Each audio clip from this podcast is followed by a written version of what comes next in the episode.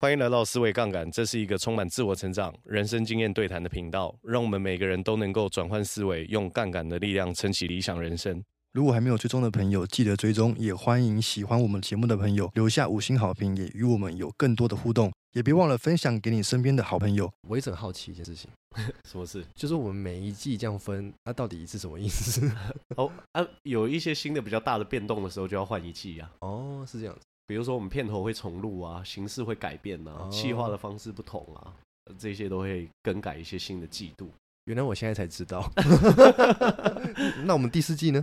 我们第四季会有一些比较大的变动，就是我们一开始会一周两更，哦，原因是什么原因是因为有很多人说希望更新速度可以再更快一点。 啊？那另外一个部分是，我们希望可以提供更高水准跟更高品质的录音内容。对，那我们更高品质跟更高水准的录音内容呢，就会呈现在订阅制里面。哦，那订阅制的听众其实还会有很多额外的福利，但详细的计划我们还没有公开。这些额外的福利包含，在未来我们会有很多的实体或者是线下的活动，对，嗯订阅制的听众都会收到通知。还有很多，但不能先讲。哎， 还有很多，能不能先讲？哎 还有很多很多。那付费制里面的内容，我们会按照每个月去定定不同的主题，嗯，嗯，包含自我成长、经济学、投资理财、心理学等等等等，我们会在按月规划，然后去跟大家分享这些我们觉得同整下来嗯更完整、跟收纳的更好的这些知识。虽然我已经知道答案，但我还是要问你， 是，你觉得付费这个内容超值吗？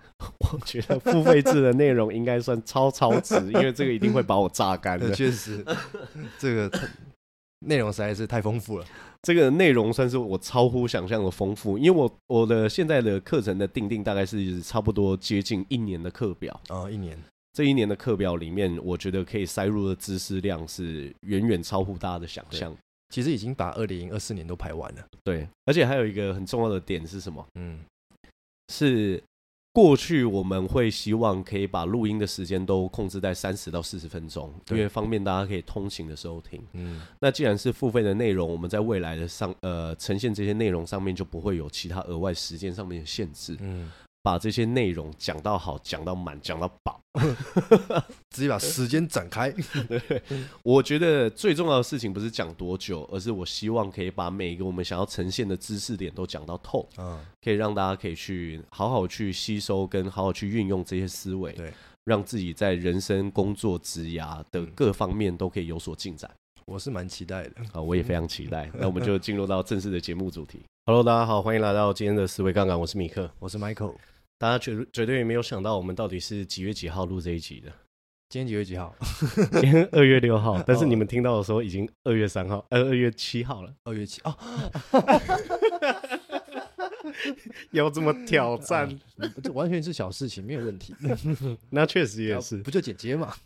而且今年春节的这个气息相当浓厚，为什么？哦，真的吗？我都我一点都感觉都没有哎。是我那自己内在的气息很浓厚。哦，怎因么为说上个礼拜就想放假了，啊？那我知道，难怪我这几天比较慵懒。 真的哎， 对，想要提起提起进工作，都会觉得说，嗯哼，要放 春节。我就看到那个 呃行事历就是一排红的嘛，对，前三到五天我就会觉得我好像变成猛禽了，我动不 了。心已经开始在放假，对对对对像蛋黄哥这样。对对哦， 我们今天要跟大家讲一个很特别的，算是书，真的蛮特别的。为什么？也因为连我都不知道是要录什么。 还不知道对吧？对，我们今天要讲一个相当传奇的人，他写的信，哎呦，对，是信哦。是信这个人是谁？这个人是洛克菲勒，洛克菲勒哦，约翰 D. 洛克菲勒。写给他儿子。啊，写给他儿子的信。洛克菲勒是谁？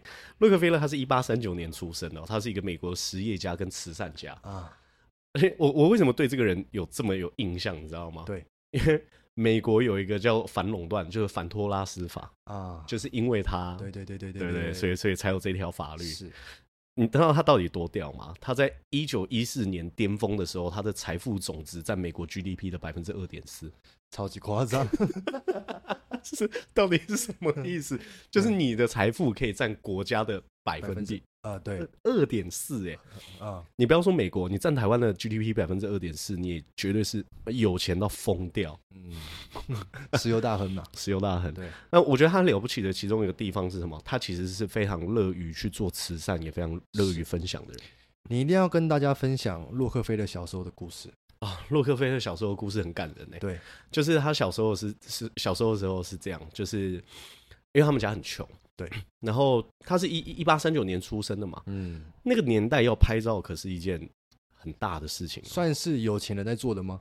可以这么说，对因为你你没有钱，根本没有办法拍照嘛。对，然后他小时候的时候，他老师隔天就跟大家讲说要拍照这样子，嗯然后他就隔一天就出门之前呢、梳妆打扮啊，把自己的衣服都都已经想好要穿什么衣服，然后去学校拍照。对，然后大家在拍合照的时候呢，那个摄影师就一直在调整，然后调一调就说问老师说、哎可不可以让这个小男孩出去这样子。嗯，然后呃原因是什么？他说这个小男孩穿的就是反正太穷了、破坏画面这样子。这小男孩是谁？这小男孩就是洛克菲勒，他在旁边就是哭嘛，然后跟自己讲说，就是贫穷是我的出身，但不是我的选择，嗯，我要选择成为有钱人，这故事真的很厉害然后成为全世界有史以来最有钱的人，啊！疯掉！就是我觉得这是他很了不起的地方。是，所以今天我们来跟他聊这个性，就是要跟大家分享一些他跟他儿子去传递的一个价值观。嗯，洛克菲勒家族可以兴旺这么久，他们到底在给小孩什么样子的教育跟价值观？从小给予什么样子的观念？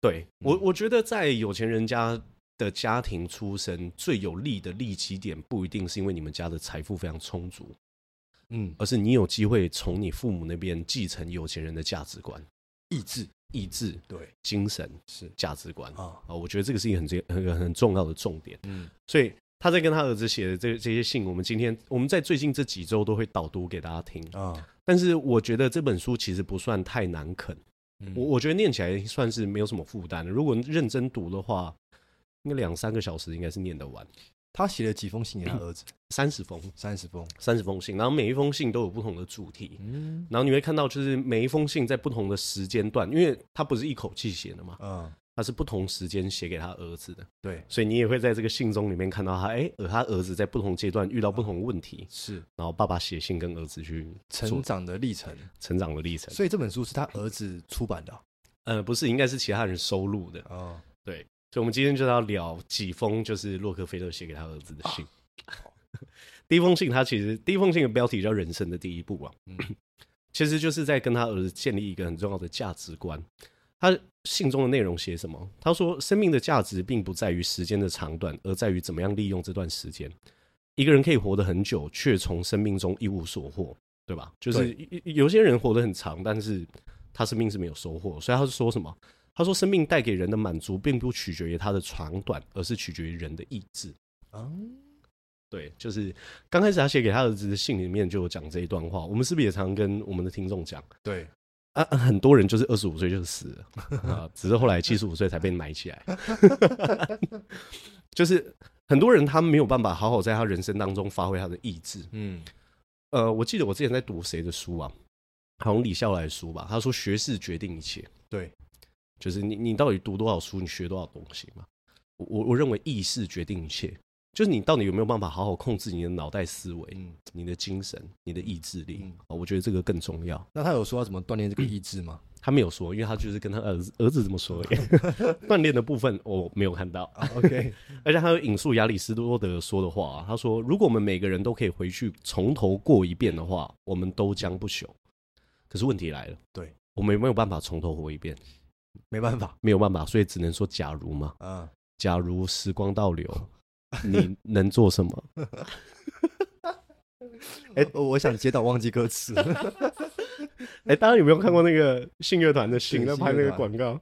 段正淳拿命来，呃你没有看过？ 很久了 吧？那超超级久，然后他就上那个配乐。假如时光倒倒流流，好，而且他在写这个信的时候，我觉得他写有一段我特别收录，想要念给大家听。哦他他那个时候他是做从商的准备嘛，然后他跟他儿子讲一个很很呃，他那个时候是讲在讲人生第一步，他有一天就就业了，他觉得他就业那一天的意义比他生日还要更重大。他是 谁？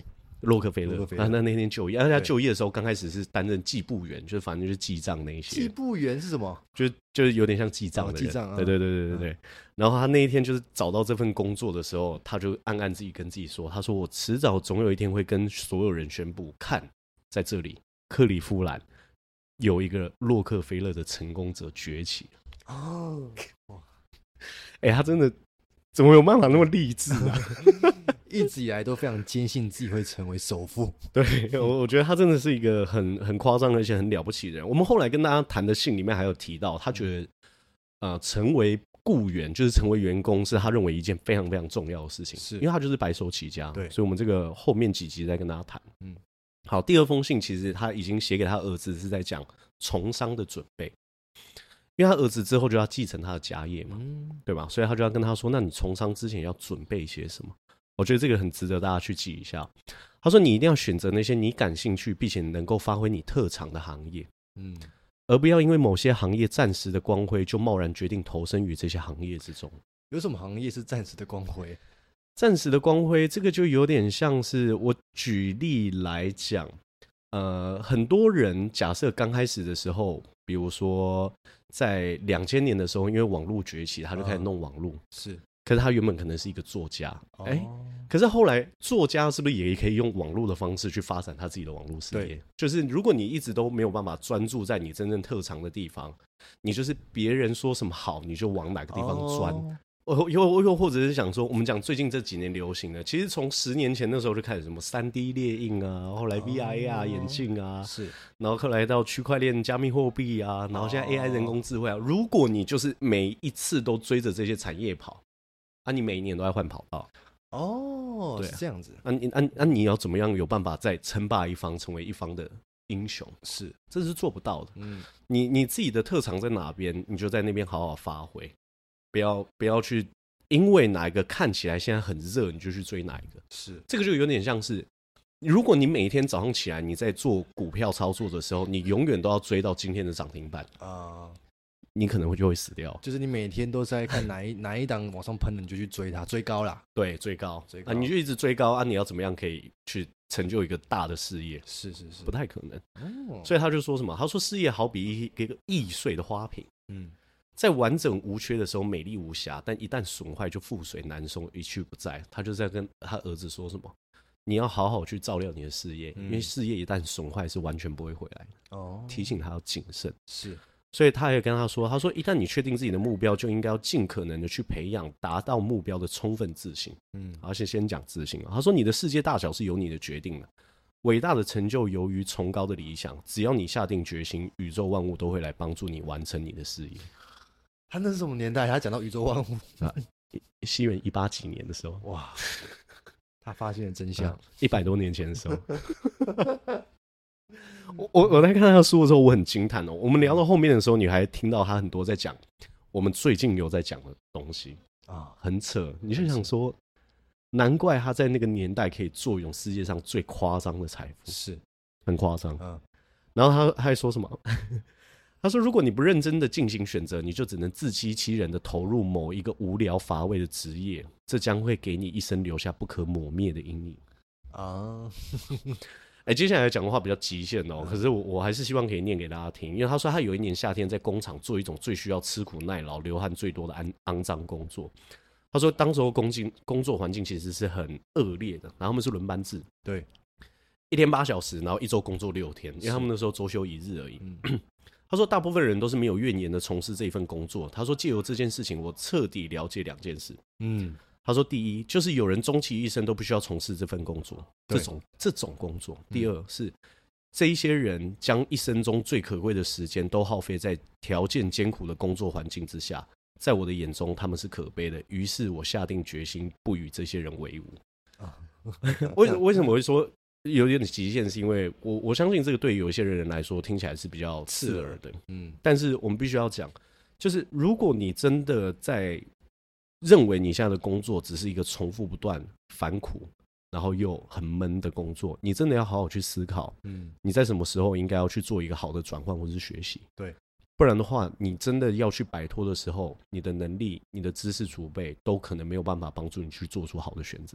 除非你的兴趣就是喜欢做这么呃一模一样 的事情，对对对对，或者是说你做一模一样的事情，可以带来给你很大的安全感。是对啊，所以他还跟他儿子说什么？他说要准备开始一份事业之前，他说每一年都要开始一门新学问的研究，这样才会使你的视野更加开阔。新学问的研究是什么意思？新学问的研究就有点像是我去年跟今年最重要的一个研究，就是我希望可以多理解行销这个这门学问。哦，不同领域的不同专领业域，哎、那明年的时候，我有没有可能研究是更深入研究心理学？哦，哦，那我隔一年有没有可能是更深入研究的企业管理？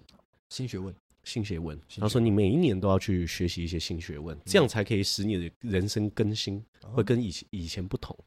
他说你在最终进入某一个领域的产业，或者是你在商业矿区内的崎岖小道路前进的时候，以前所学的一丁点知识都将显现出难以想象的重要性。你看哦，这跟贾博士有一次在那个大学演讲的时候有讲啊，嗯人生你发生发现的一个点，你根本不知道在哪时候会连连成一成条线线。对。贾博士以前小就学过那个，我记得是那个什么文字的那个那个字体字体设计对嘛，字体设计嗯对。然后后来 Apple 的事情就对啊，而 Apple 真的是很有设计感。你说跟贾博士那时候休学去旁听字体课有没有很大的关系？有啊，啊，你知道他啊？你觉得他当时候知不知道？不知道，怎么会知道？所以我觉得珍惜每一次可以学习的机会，嗯，然后拥抱自己还可以有能力学习的时候，这非常非常重要。啊，然后他有说成功秘诀哦，来，成功秘 诀来成了。功秘诀，哎，他引用法兰西斯培根的成功秘诀，他说他的理念是：读书使人富有，交谈使人灵敏，写作使人沉静。他说这些能力的组合，瞄对瞄准成功的人来说是绝对不可缺少的三件法宝。所以你要变富有，就要必备这三件法宝。对，啊读书、交谈、写作，哦，这是洛克菲勒说的，给大家参考一 下。是洛克菲勒说的。 我是洛克菲勒说，虽然我也一直都在做这件 事，那还是洛克菲勒说的，我们就是遵从一下古人的智慧。 引经据典引经据典。接下来，洛克菲勒第三件事情谈钱，啊，哎、他很有资格哦、他很有非常 资格，不然谁还有资格？他谈钱他怎么说？他说：“金钱仅是万物的表象，而非核心。”他说：“钱可以买到食物，却买不到好胃口；钱可以买到药品，却买不到健康；钱可以买到相识，却买不到好朋友；嗯钱可以买到享乐，却买不到安宁与幸福。”所以说，金钱只是万物的表象。讲的蛮精准的，讲的蛮精准。然后他说什么？他说所有人处理金钱的方法是他们对于金钱的认识的结果，哦而不是拥他们拥有金钱的数量。所以，一个人到底最终会拥有什么样的财富格局，都还是跟他们对金钱的认识程度有关系。哦，所以对如果对目前的金钱的这种啊，例如说，是可以重新认识的啦，对，意思是可以这样重新吗认。比如说，你现在对你的财富其实是不不满满意意的，的，对，那你应该要想办法重新重新认识金钱。哦，啊，哎、我最近还收了一本书、哎，对先跟大家看一下这本书。算了，下次再跟大家讲。这本书可以 帮助大家可以去练练习一些跟金钱找没回错跟金钱的关我提系这。个就是要预告 一下，哎、第四季很好玩哦，呃大家等着瞧。好，那他谈钱还谈了什么？他说：“分享就是用你的钱去帮助他人做些有意义的事，而不计较回报。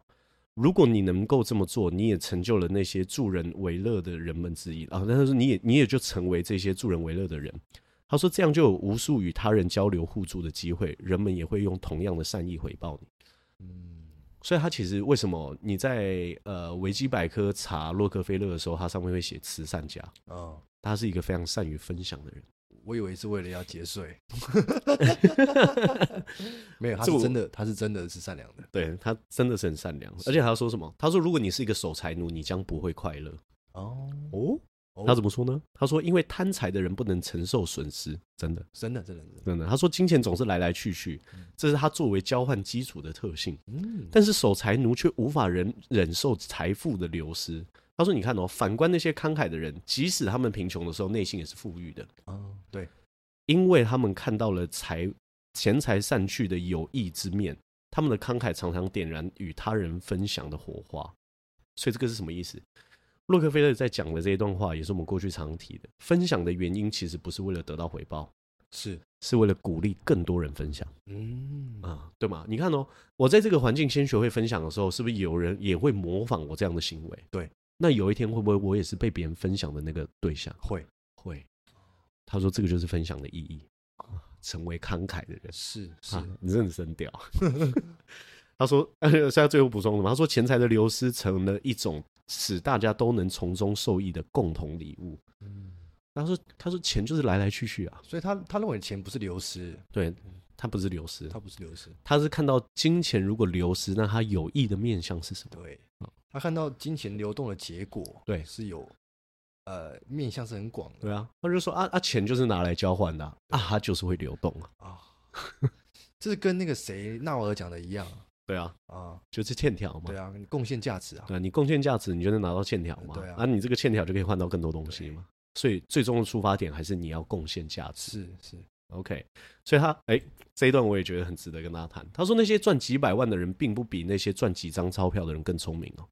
呃，呃确实，大家一定要 好好好好注意这一点哦。赚几百万的人真的不一定比赚几张钞票的 人聪嗯明，啊是但是在不同的舞台上，金钱可以成倍的增长，他们的才智获得的报答也更多。嗯，这就代表什么？很多时候有一些人只是选对舞台，对，选对战场，嗯选对路径，嗯，选对策略，对啊、但他们不一定比较聪明。 对，高资产的人不一定聪明，不一定聪 明，而且就是大家都会把它想象成呃太太夸张。啊，对，我觉得有些时候，其实财富的格局真的是跟你跟金钱的关系，还有你对金钱的认识有很大的差异啦。嗯所以他最后说，金钱不过就是一种商品，一种双方认可的抽象交易。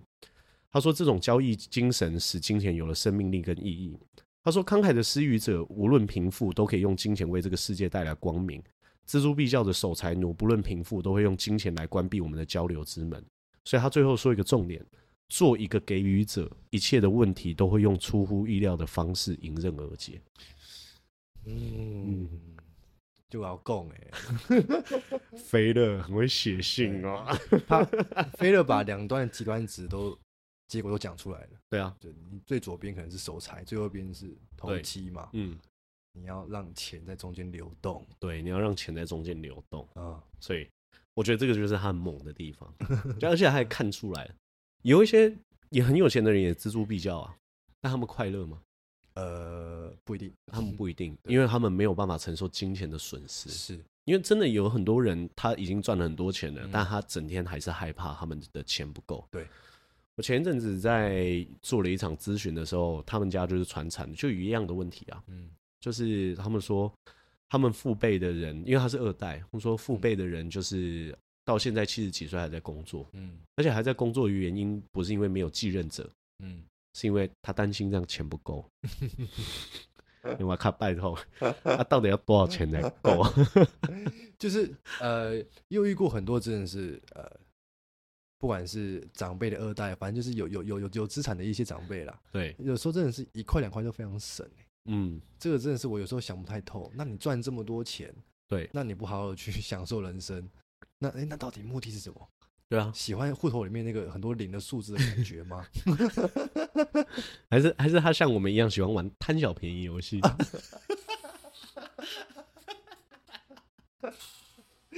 这个要怎么去去跟大家分享？就贪贪小便宜游戏。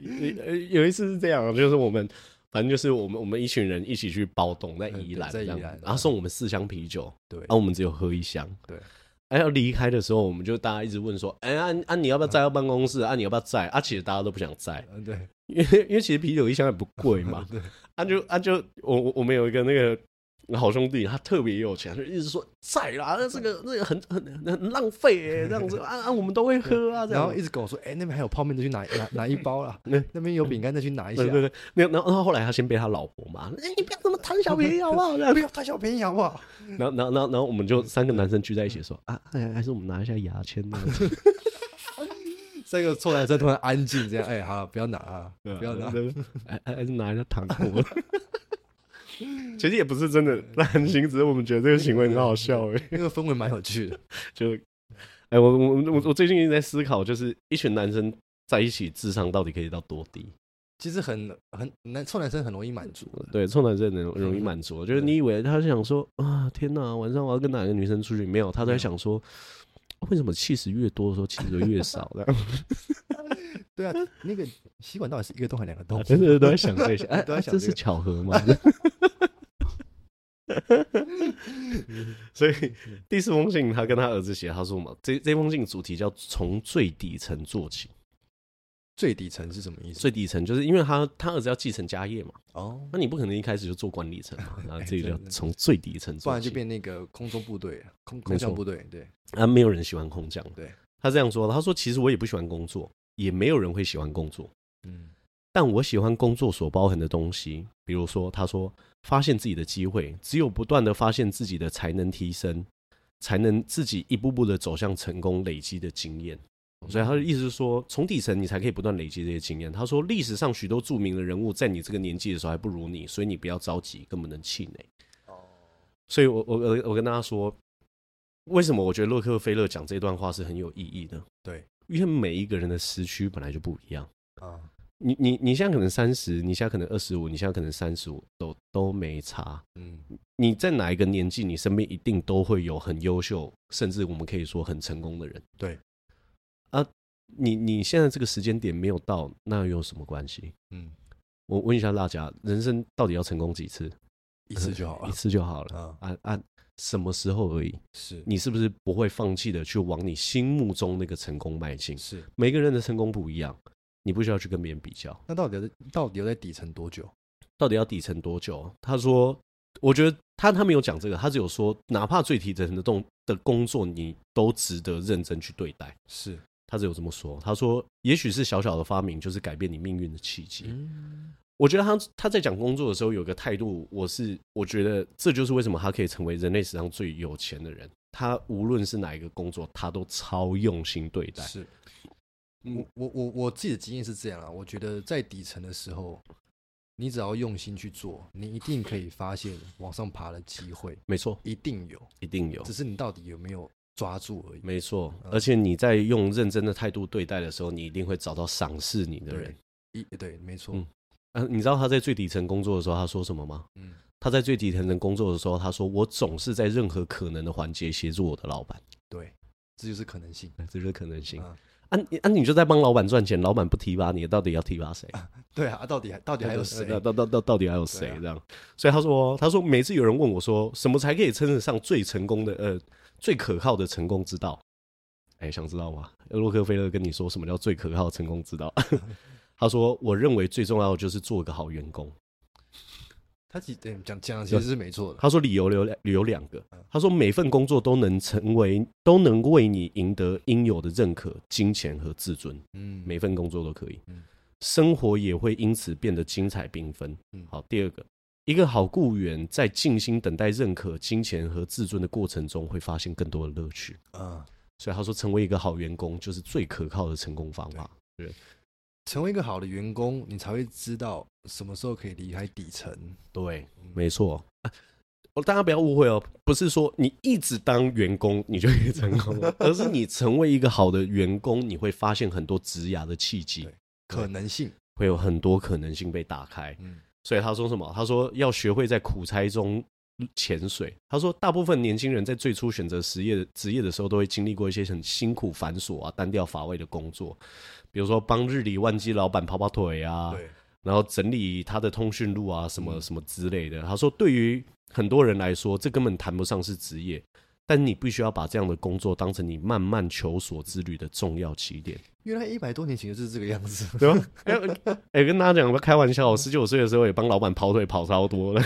呃 真的哎，买一些乱七八糟的东西对啊，倒水啊，老板在帮帮老板订机票啊，对啊买烟啊帮帮老板开车啊， 他们一些很莫名其妙 的事情。真的就是就就是当岁寒的啦，就是就我，我还老实帮说老板洗过鱼缸哎、 他说卖我去洗鱼缸，我说哦好，我那边洗鱼缸。真的、啊，我说嘛什么照载老板妈妈回家啊，对对对这种对对对这种对嗯真的啊，这这些真的都很多，只是你在接受这个是在苦差中潜水，真的就是这样，嗯嗯，这个就是你慢慢求。你求职之路，它是一个旅程当中，也是一个很重要的经验。是老实说是，然后他也给大家一个提点，他说什么？他给他儿子，他说乐于接受并主动要求分外的工作啊哦，就是有些人会给你分外的工作的时候，你会想说，God 啊靠北啊，啊，这又不是我的工作范 围，对吧？呃呃，女生就把我当奴隶哦，这呃样为什么我要做这一 些？我要对领多少钱？所以你看，观点改变，很多事情就改变了。是呃，洛克菲勒说，你要乐于接受并主动要求分外的工作。他不是跟他员工讲的、嗯因为如果老板跟他员工讲，你就想说惯老板啦、 呃 这样。他是他跟他儿子讲，对啊，嗯，完全不一样的角度。嗯然后他也提醒他儿子什么？他说：“雄心勃勃，但绝不张扬。哎呦，这个这个呃有点矛盾哦”。嗯对啊，他说：“真正的成功除了智慧、人格魅力加努力，没有别的替代物。”他说：“你应该暗地里雄心勃勃，随时睁大着眼，四处看看有没有合适的空缺，伺机而发。啊，”对，就是你你你要你要你要去等待机会，对，你要充满野心，但你不要张扬，什么叫不要张扬？不要张扬，就是你不要，嗯我我我不我不我要成为，我成为海贼王，这样 这就是张扬啊。对对对，蛮张扬。可是外面有，应该是说有很多人是提倡说你要把你的目标讲出来。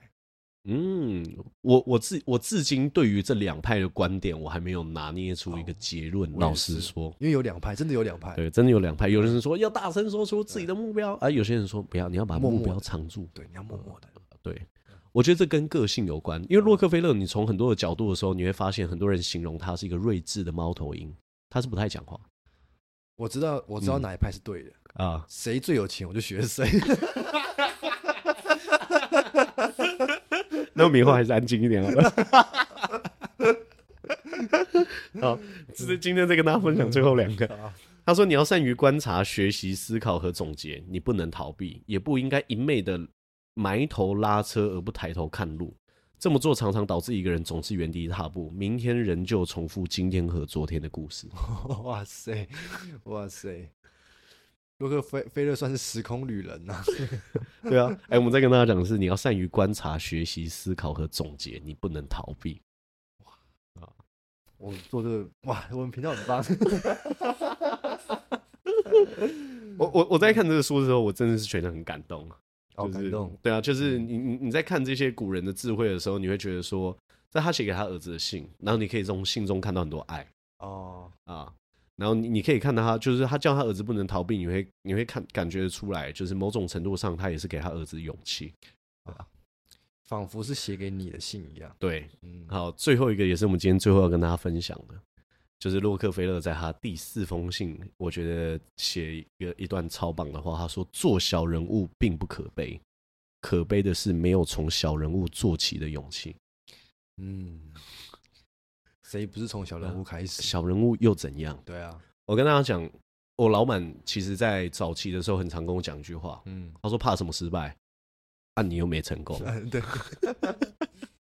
怕什么失败？你现在就是失败。 啊？对啊你有成？功过啊吗？你对啊， 你有成功过吗？啊，你怕什么失败？这样，所以做小人物并不可悲， 嗯，可悲是你没有从小人物开始崛起的勇气。哦，对啊，啊，啊你想一开始就做大人物哦？嗯， 啊，你是谁？对啊，你是谁？对啊，你是谁？就是每一个 somebody 都是从 nobody 开始的。嗯，对啊，每一个人都是从，就是应该说，现代社会还是有很多人都是从底层爬起来的，对啊，每一个时代都有这样的人。把一些不健康的框架拿掉。对你不要想说，每一次我出场的时候都要当男主角，对，每一次打球的时候我都要当先发，多当 MVP。呃，我每一次进公司的时候我就是总经 理。就是有一些幻想是不切实际的，嗯对它很美好嗯啊、但是这不切实际。是，从底层做起，一点都不悲哀。嗯，悲哀的事情是你没有面对现况的能力跟勇气。对，对啊真好。所以在开春之前，先跟大家分享这几封我觉得里面最精华的内容对，希望大家在年假休息的时候都可以有一些不一样的启发我。们讲了几封，我们才讲四封而已四封嗯，我们还有二十六封，啊超疯的、哦。好，那我们今天分享到这边，谢谢大家拜拜，拜拜。